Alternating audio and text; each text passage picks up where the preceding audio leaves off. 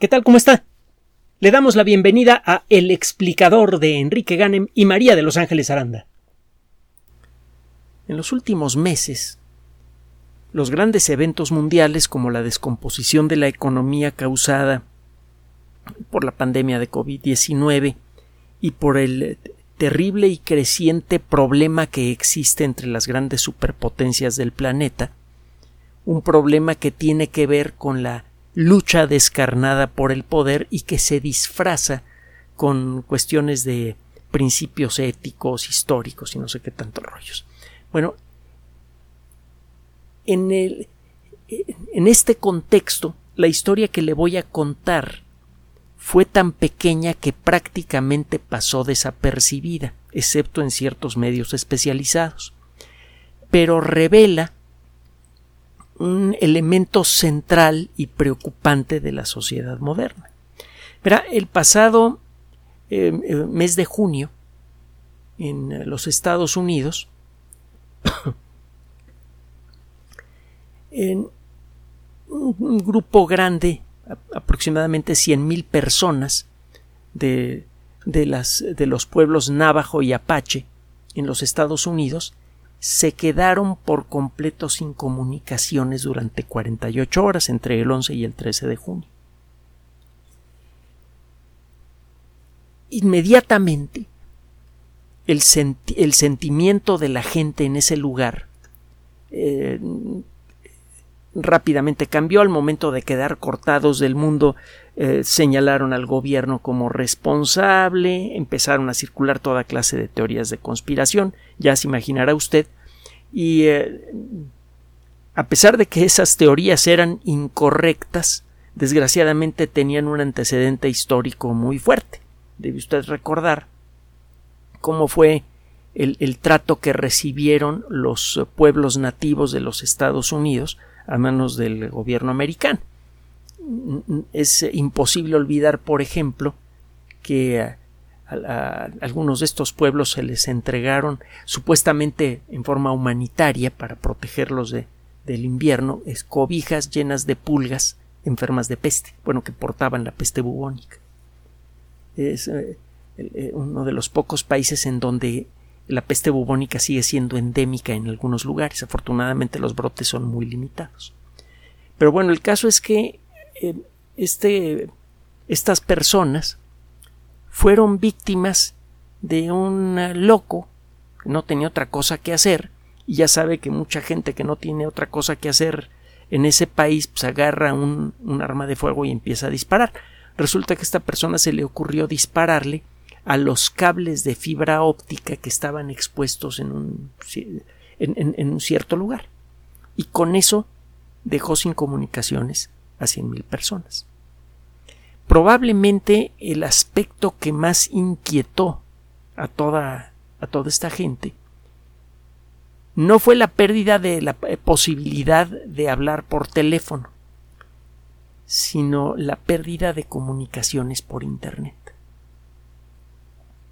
El Internet se ha convertido en el medio más estratégico en la historia de la humanidad.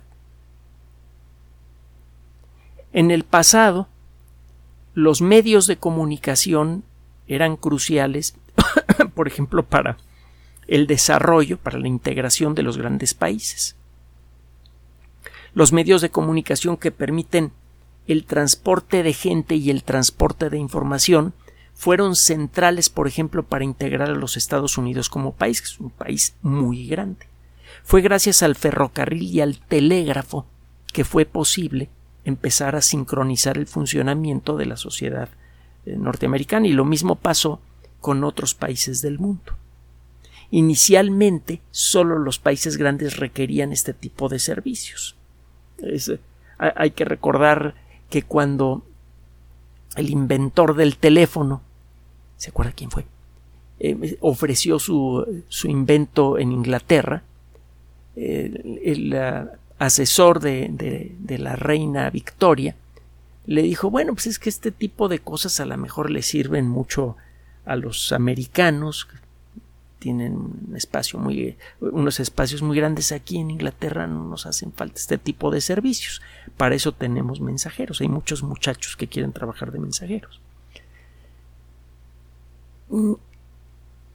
En eh, un intervalo muy breve de solo 100 años, las tecnologías de comunicación, tanto física como electrónica, crecieron de manera espectacular.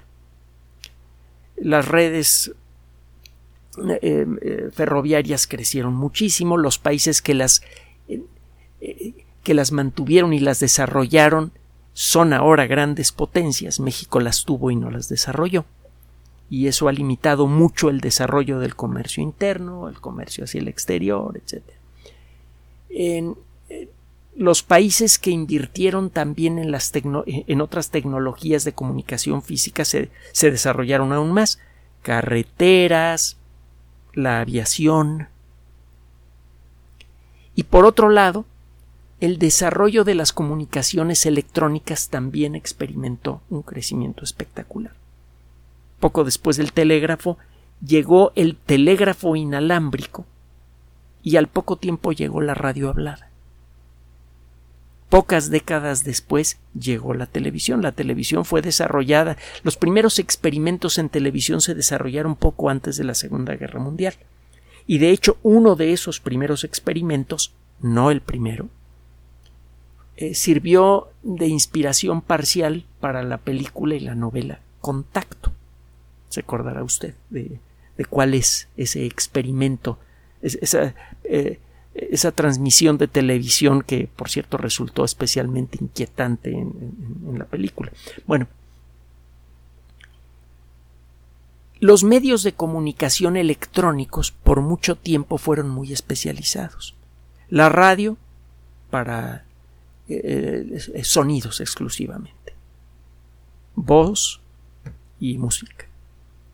La televisión para imágenes en movimiento las imágenes fijas quedaban consignadas en la prensa, y cada uno de estos medios tenía un tipo de audiencia diferente, un nivel de impacto diferente en la colectividad.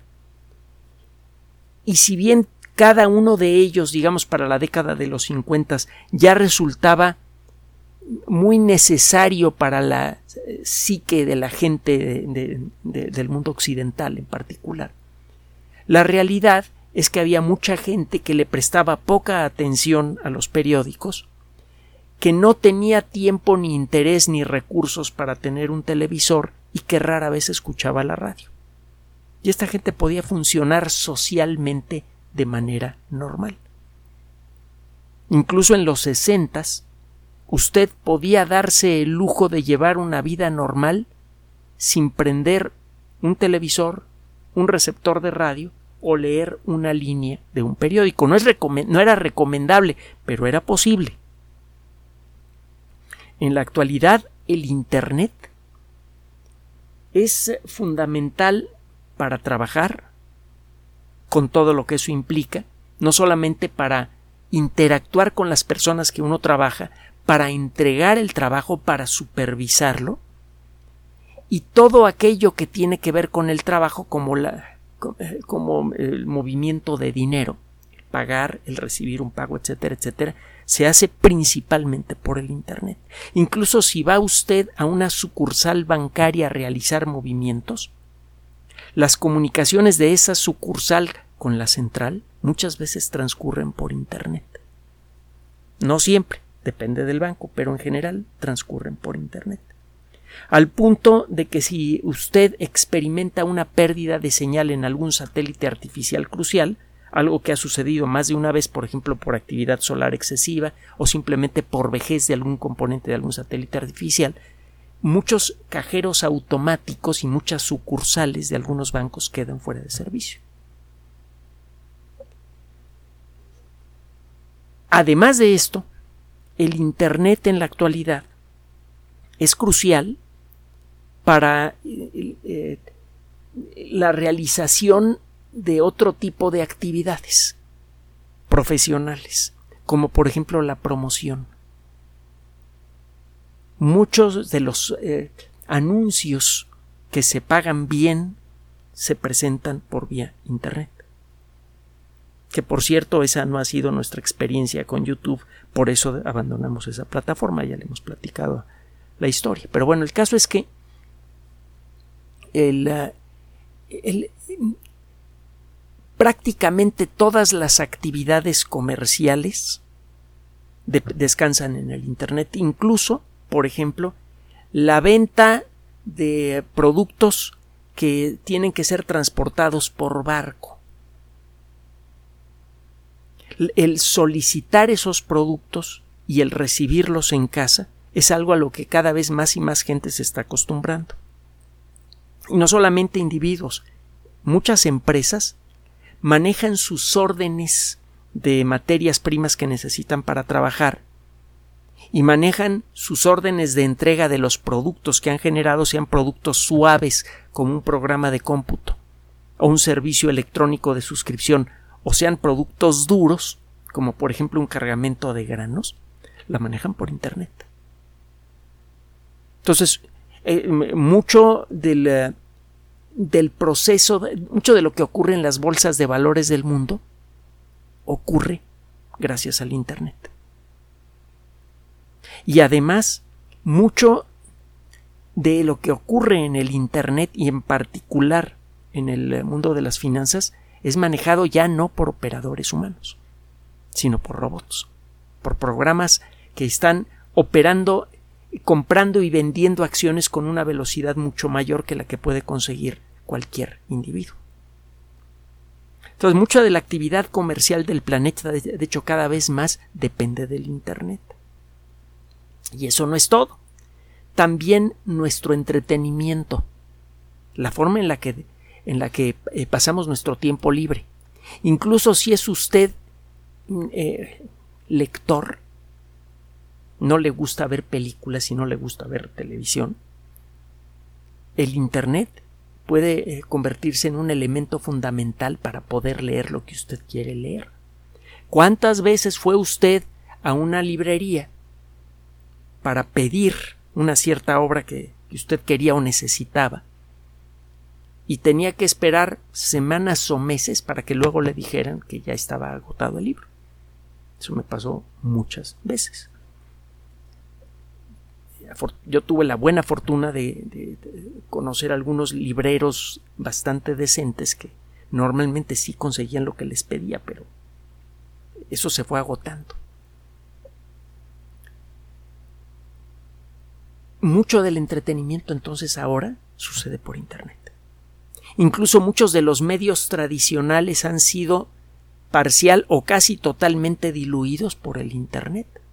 La radio y la televisión siguen existiendo, siguen fuertes, pero la realidad es que ocupan ahora un lugar muy secundario en lo que antes era su papel fundamental, el de entretener y el de no brindar información porque nunca lo han hecho, sino el de tratar de crear opinión.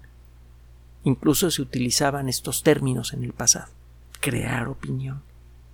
Que es una forma de decir, pues, te engaño con medias verdades para que opines lo que yo quiero que opines. Bueno, eso ahora lo hace el Internet.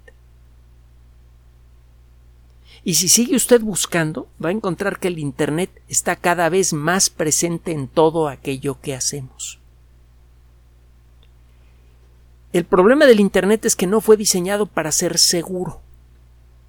Por sí misma la tecnología básica de comunicaciones del Internet no es segura. Esa tecnología fue creada por, soñadores, por gente que creía que la tecnología necesariamente tiene que ser que crear eh, bienestar, que mientras más tecnología, mejor. Le confesamos, Ángeles y yo siempre hemos sentido esto, que la tecnología, mientras más se desarrolla, más potencial tiene para el bien. Medida en la que se desarrolla la ingeniería genética, por ejemplo, hay más posibilidades de aumentar la producción del campo, de aumentar la calidad de la producción y de reducir el impacto ambiental del campo. Eso es cierto, el potencial existe. El problema es que ninguna tecnología ha sido creada para ser segura y menos el Internet. Si quiere darse una idea del tipo de idealismo real de la gente que ayudó a crear la revolución de la computación moderna, incluyendo el Internet, le recomendamos un libro que hemos mencionado en otras ocasiones y que gracias al Internet debería poder conseguirlo con facilidad. Se llama Hackers. El autor es Steven Levy. Existe en varios idiomas. Vale la pena leerlo para que se dé una idea de la mentalidad del verdadero hacker.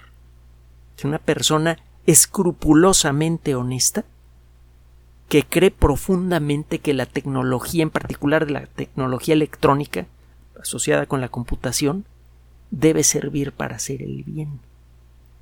Bueno, desgraciadamente, desde su mero inicio, el Internet fue diseñado para ser abierto y por lo tanto las personas con malas intenciones tienen la posibilidad de explotar todo lo que circula en el Internet en su beneficio. Incluso pueden usarlo en contra de usted. Sucede con mucha frecuencia. Eso por un lado.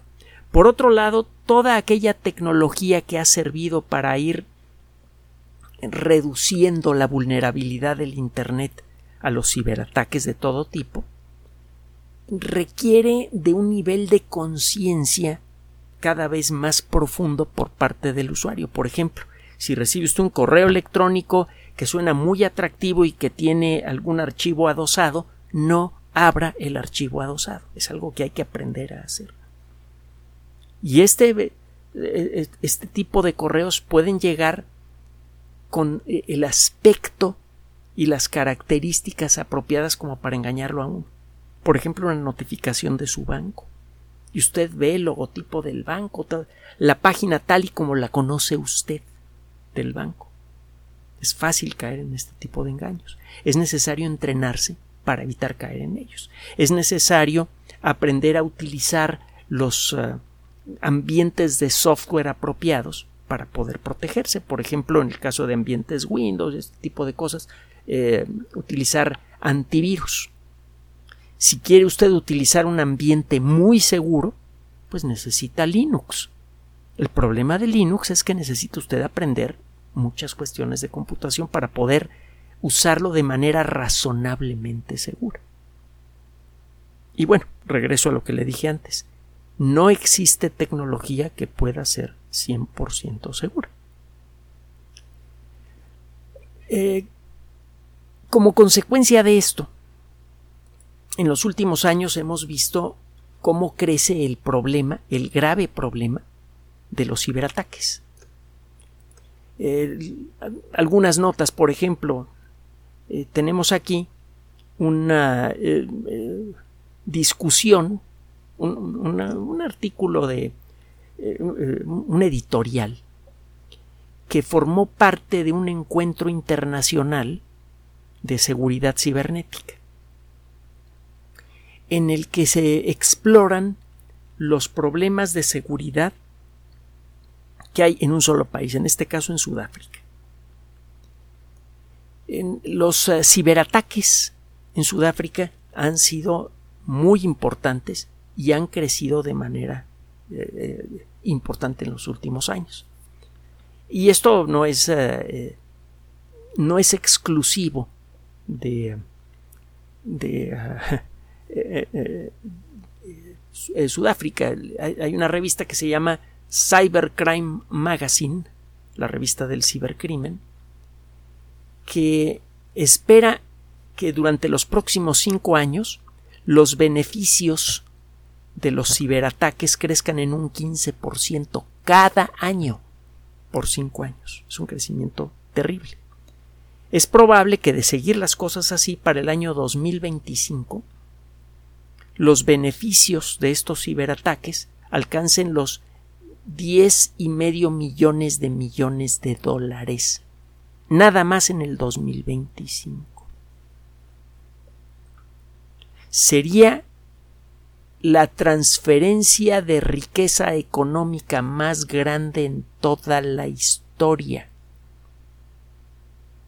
El cibercrimen se convertiría en una fuente de riqueza, olvídese de legal o ilegal, en la fuente de riqueza más grande en toda la historia de la humanidad. Nunca antes en un solo rubro se habría obtenido tanto dinero.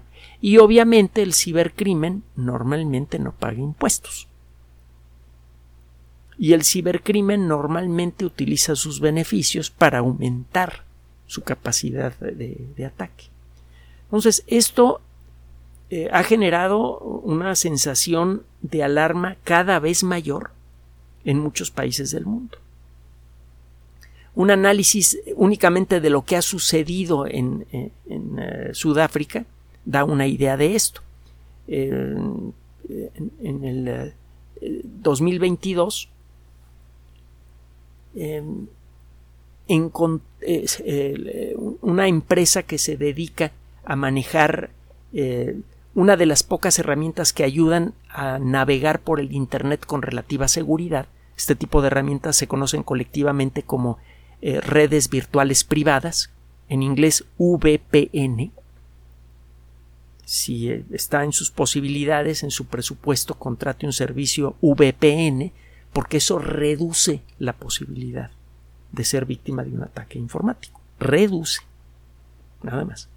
Bueno, em, lo que encuentran eh, los miembros de los, expertos de esta compañía, que es una de las mejores del mundo, es que los países en donde hay más cibercrimen eh, son eh, Sudáfrica, Reino Unido, Estados Unidos, Canadá, Australia y Grecia.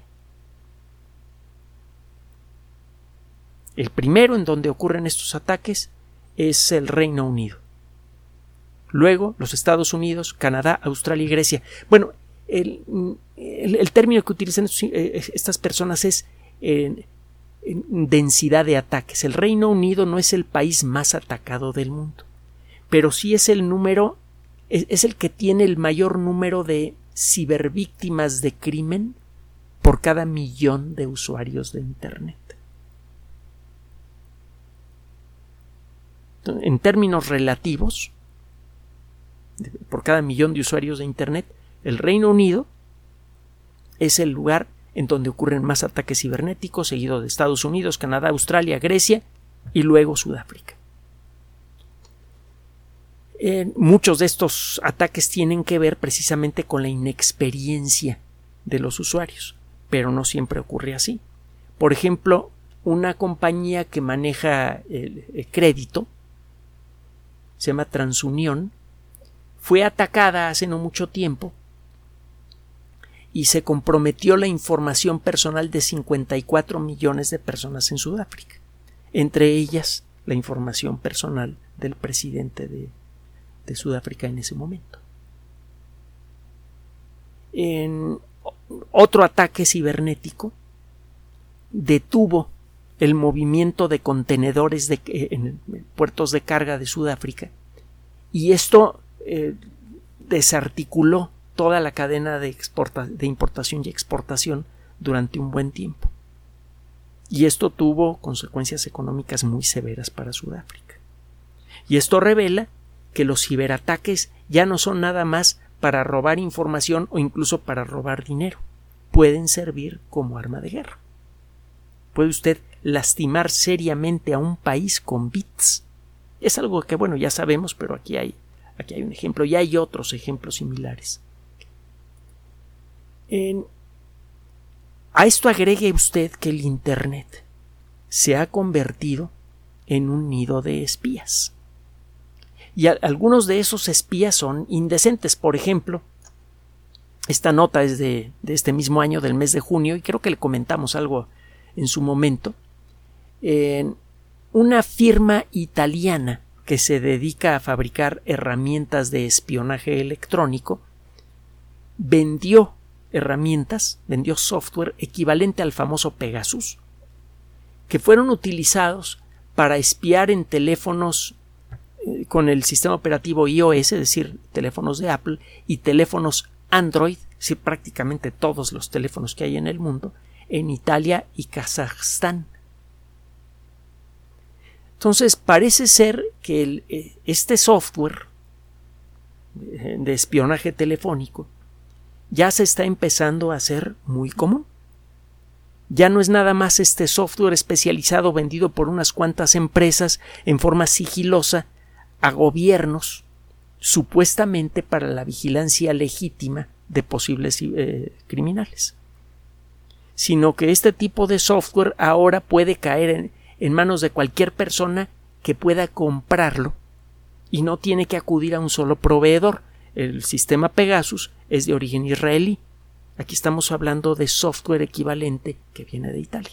Por cierto, hay defensas para esto, solo que es necesario, como le decía antes, desarrollar un poquito de cacumen, eh, de, conocimiento de las tripas de los aparatos que utilizamos para acceder al Internet para protegerse. En el caso de los teléfonos celulares, sobre todo de los teléfonos Android, tiene usted la opción de quitarle eh, a, su teléfono celular el sistema operativo y descargar el sistema operativo Android eh, sin modificaciones. El sistema operativo Android original es bastante seguro. Solo que se le agregan herramientas que ciertamente lo hacen muy agradable de utilizar, las herramientas de Google, pero que también continuamente están reportando a terceros que usted desconoce todos sus hábitos, por dónde camina, a qué horas, qué cosas ve en su teléfono, y realmente no sabe hasta qué punto todos los datos que maneja usted a través de su teléfono, incluyendo datos que tienen que ver con su tarjeta de crédito o su cuenta bancaria, qué datos están en manos de otras personas. No tiene forma de saber. Entonces usted puede degooglear su teléfono, es un término que se utiliza por allí, y en, otro caso puede usted borrarle la información completa a su teléfono, su sistema operativo e instalarle una versión especial de Linux, que es especialmente seguro. Con eso usted deja de utilizar herramientas comunes como Google Maps y tiene que utilizar otras herramientas equivalentes que a lo mejor no son tan tan buenas, pero funcionan, como OpenStreetMaps. Pero bueno, la mayoría de la gente no sabe cómo hacerlo. Y en, la mayoría de los teléfonos celulares no se prestan este tipo de maniobras. Entonces, eh, resulta que el Internet, además de, de, lo que le dije antes, se está volviendo inseguro por el espionaje. Y ese espionaje puede ser el espionaje clásico de alguien que escucha sus conversaciones, ve todos los mensajes que usted envía, incluso lo que manda por WhatsApp, etcétera, etcétera, o puede tomar una forma eh, una forma menos obvia. Los dispositivos conectados al Internet, que ahora se han vuelto tan populares, que son un, algo parecido a una bocina, no voy a mencionar nombres eh, en particular, eh, que coloca usted en algún rincón de la casa y que le dice usted, Pepe, digo, me estoy inventando el nombre, Pepe, dime cuál es la hora o Pepe, este, ¿qué películas pasan ahora en, tal canal de televisión? Este tipo de sistemas de ayuda eh, se han vuelto eh, muy similares a las famosas telepantallas mencionadas en la novela 1984 de George Orwell. La única diferencia funcional es que las telepantallas electrónicas, estos ayudador, estas ayudas electrónicas, tienen inteligencia artificial, que las hace mucho más efectivas que las telepantallas de la novela de Orwell, porque las telepantallas de Orwell, estos dispositivos que vigilan a todas las personas de una sociedad continuamente, pues a final de cuentas eh, llevan información a las personas que están viéndolas. En el mundo real, estos dispositivos llevan información a sistemas de cómputo que por medio de inteligencia artificial están detectando segundo a segundo todo lo que pasa en su casa. En una eh, discusión que también aparece como un comentario editorial, en un grupo de expertos que se dedica a revisar los productos que salen al mercado, eh, señala algunos elementos adicionales que se están incorporando a muchos de estos productos que vienen de varias empresas diferentes. Usted sabe que hay muchas empresas que los están fabricando. Eh, Google, Amazon, etc.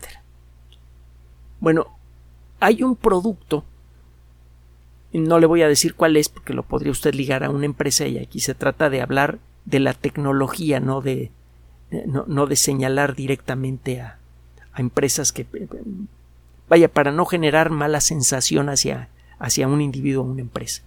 La cosa es que este software que está escuchando continuamente lo que sucede en su casa puede aprenderse los patrones de respiración de una persona al punto de que puede servir para aconsejarle a una persona lo que debe hacer para poder dormirse. Los patrones de respiración dan una idea de la actividad de una persona y si usted se, eh, se acuesta pero su patrón de respiración sugiere que está usted agitado, no se va a poder usted dormir. Bueno, este sistema lo está escuchando continuamente, segundo a segundo, 24 horas del día, 7 días a la semana, 365 días y cuarto al año, etcétera, etcétera. Se aprende su patrón de respiración y puede, por medio de claves visuales o sonoras, ayudarlo a calmarse. Eso suena bien y es bueno. Pero el punto está en que esa cosa lo está escuchando continuamente, en todo momento, todo lo que pase en su casa. No sé si necesito explicarle por qué eso no suena muy bien. Ahora, una nueva versión de otro producto similar incluye una cámara de seguridad con visión de 360 grados. Así que esta cámara puede ver todo lo que pasa en la habitación en donde está. Eso tampoco suena muy agradable que digamos.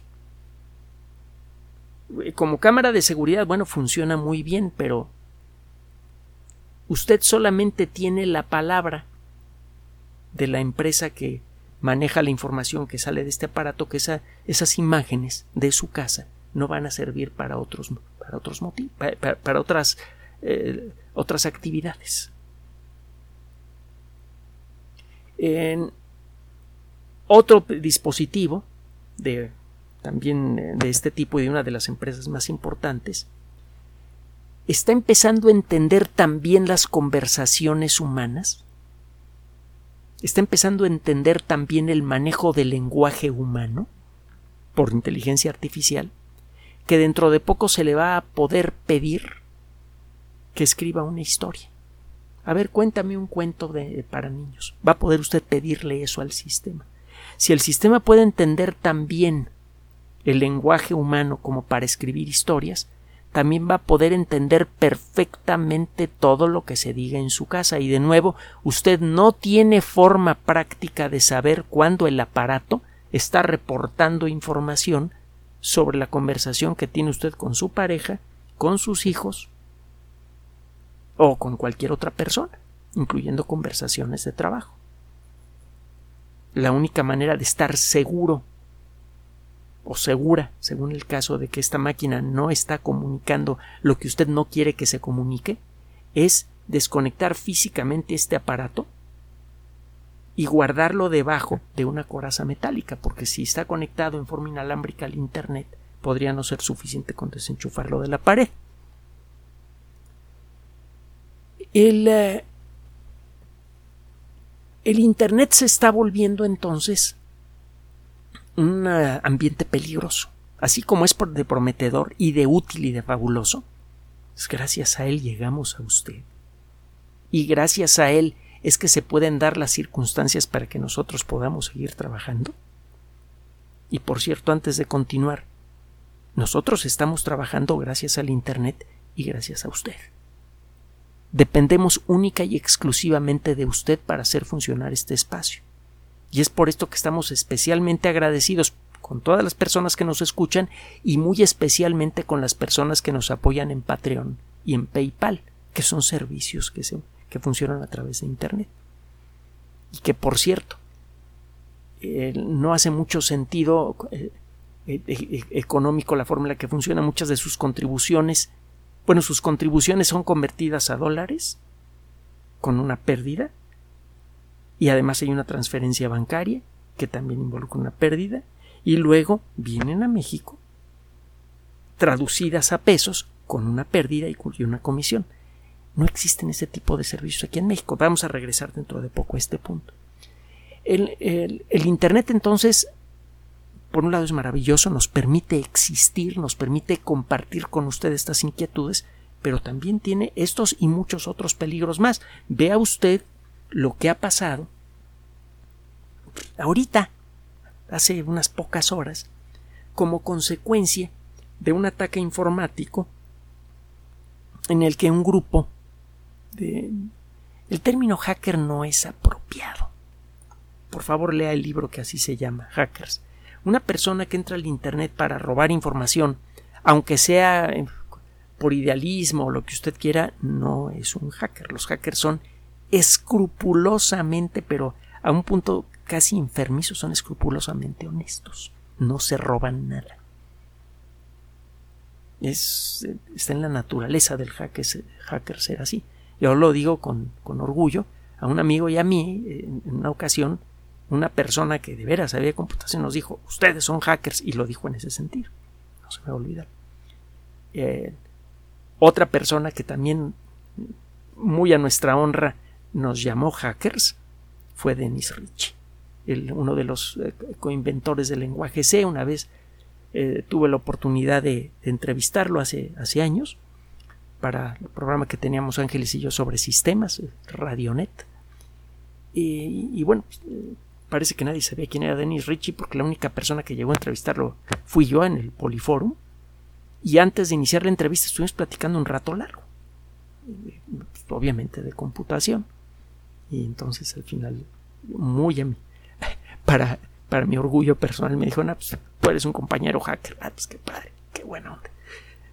Este, me gustaría poner eso en el currículum. Bueno, lo importante es que ya se lo comenté a usted, ya lo compartí, es muy bonito. Bueno, la cosa es que un grupo de personas eh, eh, con, mucho talento electrónico se robó información sobre eh, la situación de salud del presidente de la República Mexicana y usted a estas alturas ya conoce la noticia. Se reveló que en enero había sido llevado por helicóptero para hacerle un tratamiento preventivo de emergencia eh, por, la posibilidad de que sufriera un problema cardíaco severo. Este tipo de información normalmente se mantiene reservada hasta el, que sea el momento de revelarla. Afortunadamente el tratamiento parece que funcionó muy bien y todo, pero el hecho de revelar este tipo de reportes puede producir inestabilidad en un país. Ha sucedido en otros países también. Y bueno, pues, lo, último que necesitamos los ciudadanos de a pie, los que queremos llevar una vida tranquila y pues, poder hacer nuestra vida de todos los días, es inestabilidad. Que es lo mismo que quieren las personas inocentes que están atrapadas en el conflicto de Ucrania, las personas que están atrapadas las personas en Europa que ven mermados sus salarios y ven eh, a sus sociedades componiéndose poco a poco eh, como consecuencia de todos estos problemas, lo mismo que la gente que vive en África en, condiciones difíciles, las que viven en Latinoamérica. La gente normal y decente lo que quiere es vivir tranquila. Lo menos que necesitamos es estas sacudidas de tapete que muchas veces tienen algún interés político quiero volver a subrayar esto. En este espacio no tenemos preferencias políticas. Podemos estar momentáneamente de acuerdo con la política de A o de B, pero nunca estamos eh, apoyando a A o a B o a C en el mundo de la política. Simplemente expresamos nuestra opinión que a veces puede ser paralela a alguien o no. Bueno, habiendo hecho este, esta aclaración, otro de los aspectos inquietantes del Internet, probablemente el más inquietante de todos, es la forma en la que los medios en Internet y en particular las redes sociales se han convertido en las grandes controladoras de la opinión colectiva. Mucha gente ahora se informa en las redes sociales. Y si usted ha tenido tiempo de desbrozar los rumores más comunes que aparecen en las redes sociales, verá que son grotescos, ridículos. Sin embargo, mucha gente los cree. Eh, no le vamos a dar más detalles. Hay ejemplos, hay toneladas. Que por internet de pronto se, se, se mete el rumor de que alguna celebridad ha muerto o que eh, ocurrió alguna desgracia muy grande en algún lugar del mundo resulta que no es cierto. Y mucha gente se lo cree y puede tomar acciones alrededor de eso.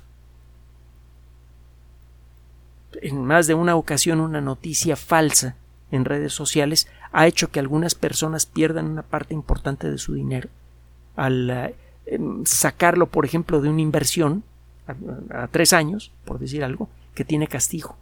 Les dan alguna noticia económica que da la impresión de que está ocurriendo algo muy malo y que hay que retirar el dinero aunque, aunque pierda, van y lo hacen y pierden el dinero.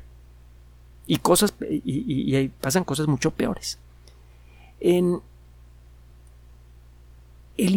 la presencia que ahora tienen las redes sociales es realmente es realmente inquietante. Hay un estudio que acaba de, aparecer, por cierto.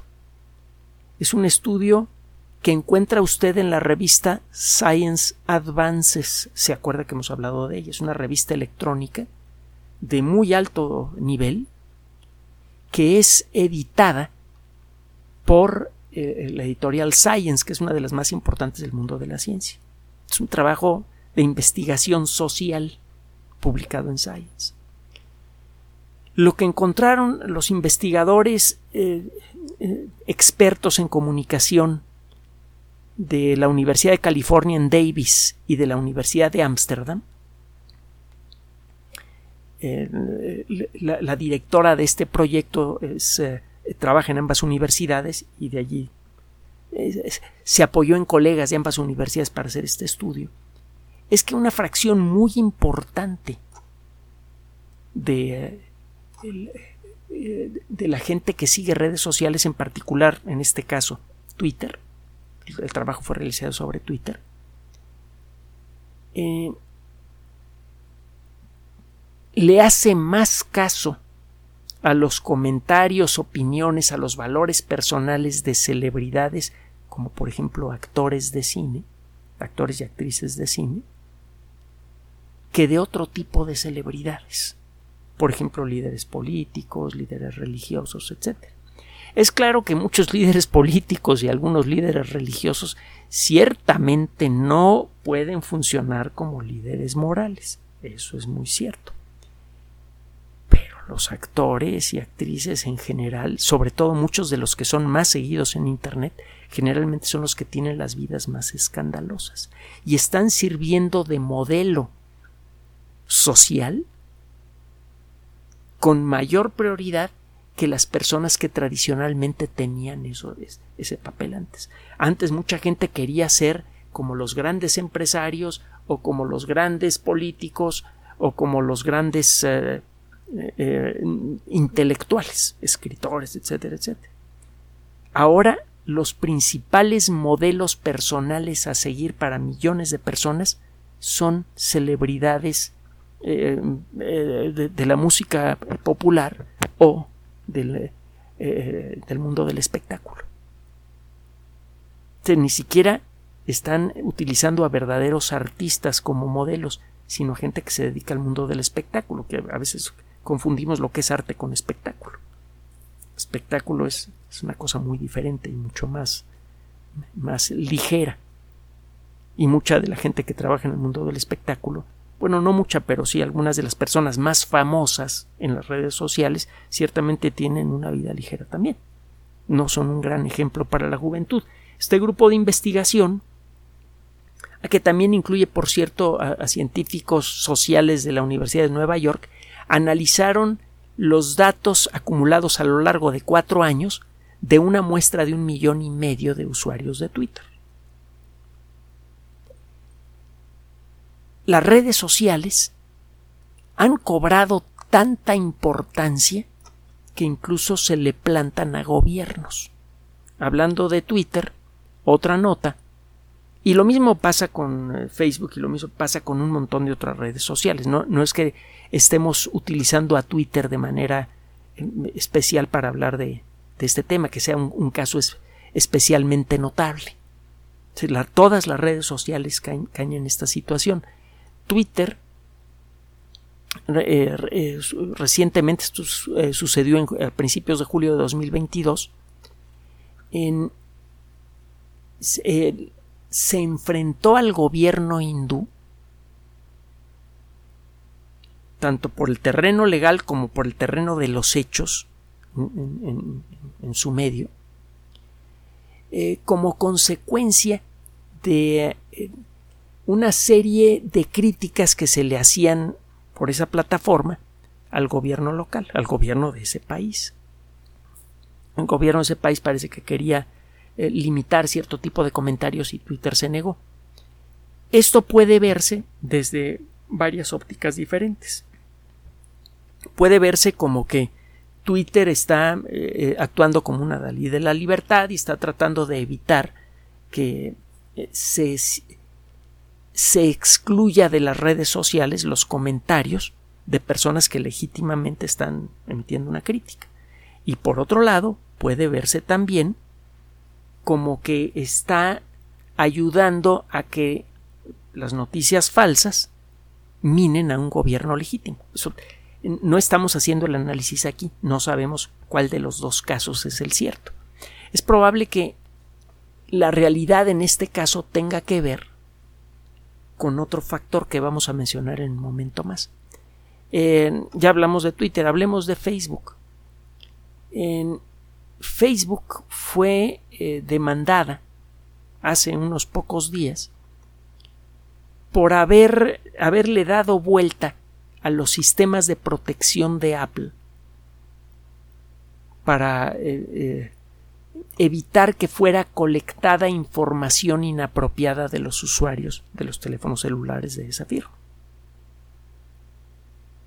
Entonces parece que Facebook en sus apps logró darle la vuelta a la protección de Apple y ha tenido acceso a los datos del teléfono celular y un teléfono celular cuenta toda la historia de su vida. Si usted es de las personas que no se desprende del teléfono celular y tiene un teléfono celular inteligente, entonces ese teléfono celular sabe de usted más que usted mismo. Sus fotografías personales, los datos de su cuenta bancaria, sus hábitos, a dónde va, a dónde dice que va, que pueden ser dos cosas diferentes, etcétera, etcétera, etcétera. Toda esa información que se supone era parcialmente bloqueada por las, el sistema de seguridad de Apple llegó a manos de Facebook porque sus aplicaciones sabían darle la vuelta al asunto. Otros, eh, eh, otros ambientes que también tienen una gran presencia en el Internet y que también circula mucha información, eh, caso de Google, se dan a la tarea incluso de decidir qué cosas pueden ser publicadas o no publicadas en relación a un cierto tema. Usted se habrá dado cuenta que la plataforma rusa de televisión ha sido eliminada de YouTube. Y eh, eh, se está, eh, esta nota que le estoy comentando es del 5 de septiembre de este año, también de hace poco la compañía está buscando lanzar una campaña de anuncios para prevenir la desinformación con respecto al conflicto ucraniano. El problema es que para hacer esto uno debe tener la capacidad y la estatura ética para decidir qué es información y qué no. Para convertirse en árbitro y censor y decidir qué cosas eh, qué cosas hay que promover y qué cosas hay que señalar como desinformación. Si usted considera que ahorita hay un pleito muy fuerte y que puede desembocar en algo mucho más grave entre Rusia y Estados Unidos, pues eh, y considera que Google es una empresa americana, pues este tipo de, de censura pues difícilmente puede parecer realmente objetivo. El punto que queremos hacer con estas notas sobre las redes sociales, estos tres ejemplos de notas sobre redes sociales, es que las redes sociales se pueden volver rápidamente herramientas para conformar la opinión de millones de personas, pueden ser más efectivas para conformar la opinión de millones de personas que los medios del pasado. y este poder puede ser superior al poder de muchos gobiernos. Y el asunto es que las, estas empresas, bueno, estas redes están en manos de empresas privadas. Y eso significa que estas empresas pueden llegar a tener en sus manos un poder directo o indirecto mucho mayor que el de muchos gobiernos del mundo. No sé si se acuerda de la serie de películas Robocop. Es en donde se pinta un mundo futurista en donde los gobiernos del mundo, que pueden ser en principio elegidos por los integrantes de un país, están sometidos al poder de compañías privadas. Así que en, desde, en ese momento las personas, el, ciudadano de a pie ha perdido por completo, incluso de nombre, la posibilidad de controlar el destino del lugar en donde vive. Puede elegir a su gobierno, pero su gobierno es subsidiario de compañías privadas.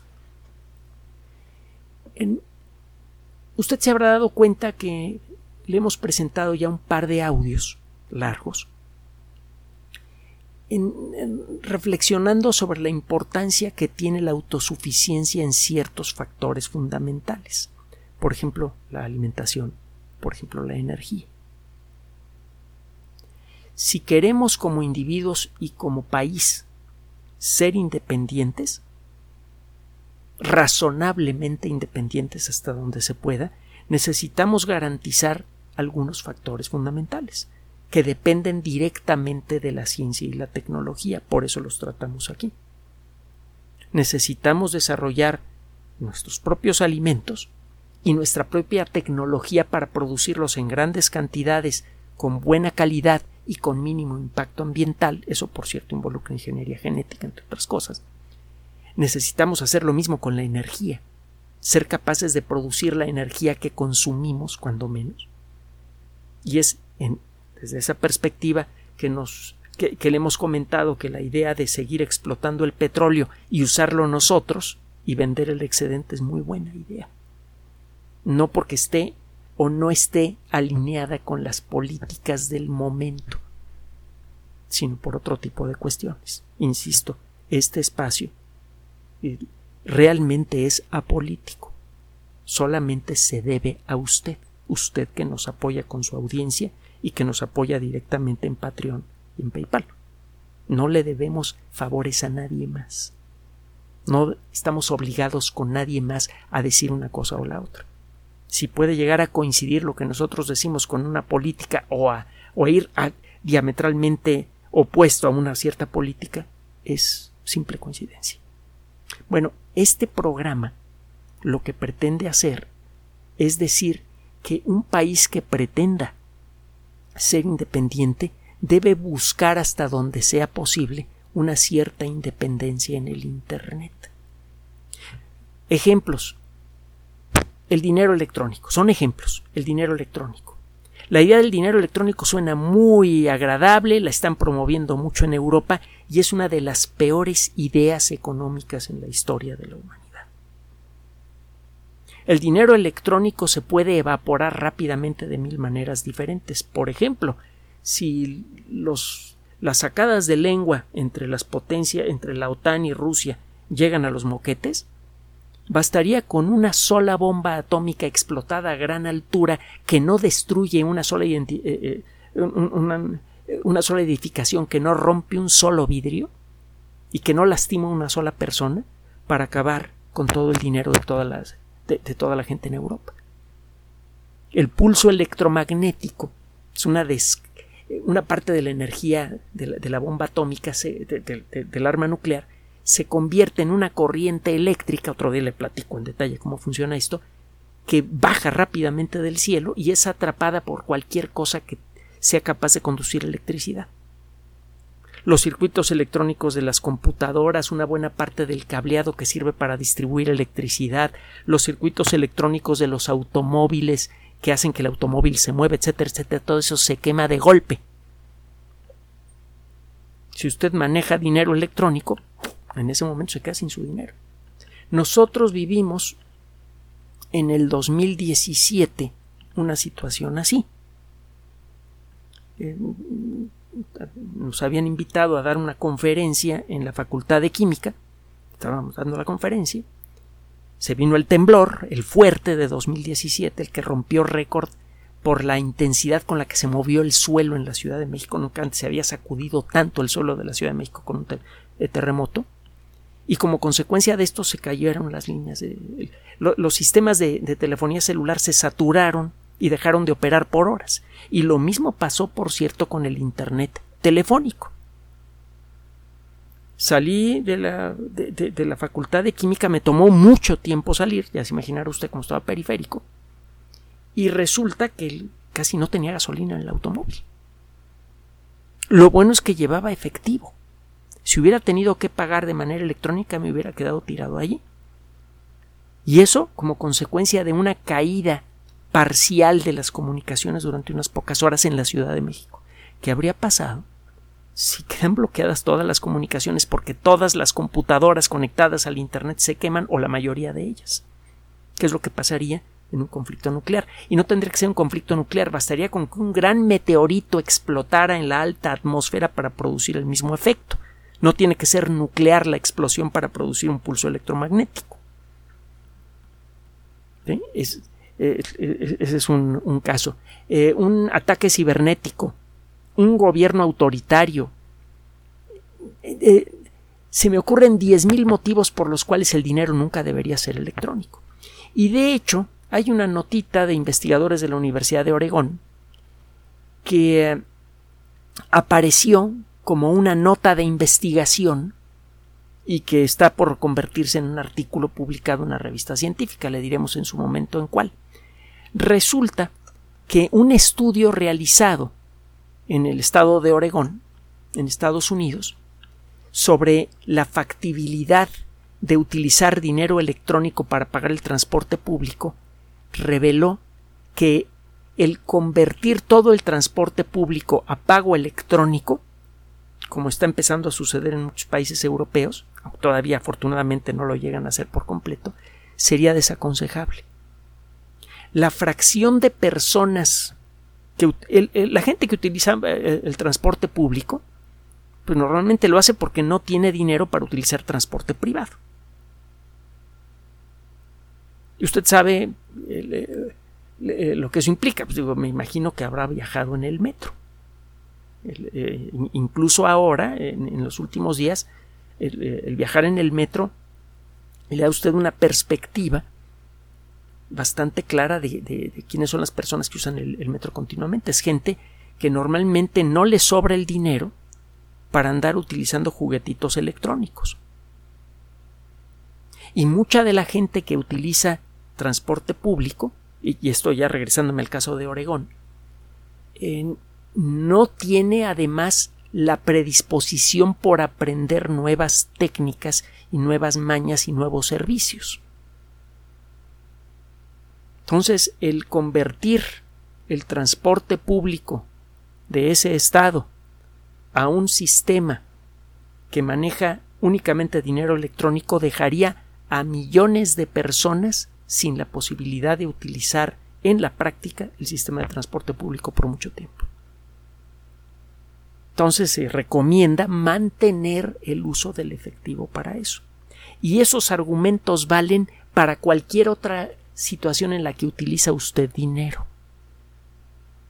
El dinero es algo que sí puede, el dinero en papel y en moneda es algo que sí puede controlar un país. En el momento en el que empieza, convierte usted todo lo que hay en un país a dinero electrónico, en ese momento el país pierde el control del dinero que hay en su territorio. Porque basta con un apagón involuntario, por no decir voluntario, del Internet para cortar el dinero de un país. Si usted revisa cómo ha sido el conflicto de Rusia con Estados Unidos, que ya ve que ha tenido un montón de, bueno, con la OTAN, este, se dará cuenta que, ha habido mucha resistencia para eh, eh, ceder el uso de la moneda del rublo y en buena medida esta resistencia tiene que ver con el hecho de que, de que el, rublo se siga manejando en papel y en moneda. Porque si llegara a descansar en el Internet, el Internet, si bien es un servicio internacional, sigue teniendo su base en un país principal, en donde nació, en los Estados Unidos. Eh, ciertamente el dinero electrónico es algo muy deseable, es una buena adición al sistema económico mundial, pero el, pasar todo el dinero a, dinero electrónico es una pésima idea, por este y muchos otros motivos más. En total, hay un montón de otras notas que tenemos aquí que queremos presentarle, pero no queremos extendernos más, queremos llegar a conclusiones con usted. En estos años, sobre todo en este último año y medio, dos años, nos debe haber quedado claro que la idea original de lo que en su momento ha sido llamado el neoliberalismo, que sonaba muy bien, eh, que, ¿para qué producimos alimentos aquí si hay otros lugares donde lo producen en grandes cantidades y a muy bajo costo, mejor lo compramos de afuera? Que esa idea que sonaba bien, en principio, tiene defectos que nadie anticipó. Por ejemplo, tiene el problema de generar una grave dependencia que al principio resulta invisible. Tiene usted el dinero, pide la comida, se la traen y se acabó el problema parece que tiene resuelto el problema de la alimentación. Hasta que se desarticulan, aunque sea parcialmente y por poco tiempo, las cadenas de, distribución de alimentos porque hay una pandemia. Entonces sí se pone usted a temblar. De un día para otro, usted puede dejar de recibir alimentos, que es algo que no pasa si usted los produce. Lo mismo pasa con la energía, lo estamos viendo con la crisis eh, entre la OTAN y Rusia que por cierto pues es un pleito en buena medida relacionado con energía, como han sido muchos de los pleitos en el siglo XX, de los pleitos más, más feos. La Segunda Guerra Mundial tuvo mucho que ver con eso, etc. Bueno, eh, eh, muchos de los problemas que hay en la actualidad entonces tienen que ver con la energía y aquellos países que son capaces de producir su propia energía, contamine o no contamine, son los países que tienen más posibilidades de ser estables y autosuficientes, de ser estables económica y socialmente también. Entonces estamos abogando con estos argumentos por buscar la manera de que el desarrollo científico y tecnológico en países como el nuestro sirvan para crear autosuficiencia en materia en, los elementos básicos. No se trata de cortar relaciones con todo el mundo, ni mucho menos, pero se trata de que esas relaciones se basen en un principio de autosuficiencia. Usted como adulto no quiere depender por completo de otras personas para llevar adelante su casa. Ciertamente, para hacer funcionar su casa usted necesita de servicios, eh, por ejemplo, de un plomero que venga a reparar una tubería que se ha roto, etcétera, lo que no va a poder hacer usted, porque no sabe o porque no tiene tiempo o por lo que sea, porque físicamente no puede. Ciertamente existe ese nivel de interdependencia, pero no quiere usted que todas las cosas que pasen en su casa dependan de proveedores externos. Quiere usted tener una cierta independencia en su casa. Quiere que su casa sea suya y que usted controle lo que pasa en ella. Y lo mismo pasa con un país. ¿Qué factores mínimos de independencia necesita un país para mantener su integridad, su estabilidad, su solvencia para sus ciudadanos y para el exterior? Necesita ser independiente en materia de alimentación, de agua, de ah, energía y de información. El tener redes locales manejadas por compañías locales que llevan información, las redes de Internet. Que existan alternativas públicas y privadas. Que el gobierno maneje una red de Internet. Y que además la iniciativa privada maneje, eh, exista más de una compañía que maneje Internet. Eso ya lo tenemos. Es algo preciado que hay que conservar y habría que desarrollar servicios locales de Internet. No se trata de sustituir a las redes locales, que son realmente fabulosas cuando funcionan bien. Twitter, Facebook, etcétera, son verdaderas joyas. Nosotros las usamos para entrar en contacto con ustedes. Pero deberían existir alternativas locales a las redes sociales internacionales. Eso podría servir como punto de equilibrio para evitar que los fake news, como ahora se dice, que circulan con facilidad en las redes internacionales, puedan tener un efecto demasiado negativo en México. En la medida en la que se desarrollen servicios locales de Internet que complementen los servicios del Internet internacional, podríamos conservar un cierto grado de independencia en materia de la influencia que tiene el Internet en la vida de los habitantes de México. Esto, por cierto, tiene que ver con lo que le decía yo de Patreon y PayPal, que existieran este tipo de servicios aquí en México, que nos permitirían complementar los otros servicios que son gracias a los cuales este espacio sigue existiendo. Para finalizar, hemos dicho siempre, hemos sostenido, ese ha sido eh, uno de los puntos fundamentales sobre los que hemos descansado, eh, sobre los que hemos basado nuestro trabajo. Consideramos que la tecnología es en principio una bendición. Cualquier nuevo conocimiento que se traduce en tecnología, bien entendido, es algo bueno. Esté en manos privadas o públicas nuevos medicamentos, nuevas formas de transporte, nuevos dispositivos que nos permiten, por ejemplo, trabajar en casa. Es algo bueno la tecnología. El problema es que la tecnología por sí misma, ya en la práctica, no tiene valor ético. El valor ético está en sus usuarios. No se nos olvida el comentario que hizo el editor en jefe de una de las revistas más importantes en el mundo de la tecnología electrónica, la revista Wired. No sé si la conoce.